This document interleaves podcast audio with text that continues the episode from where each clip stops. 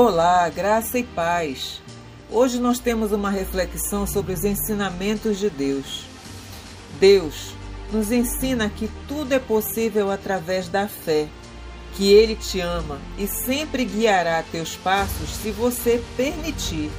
Ele nos diz que somos capazes de fazer tudo e que tudo o que vivemos vale a pena, porque tudo acontece por uma razão.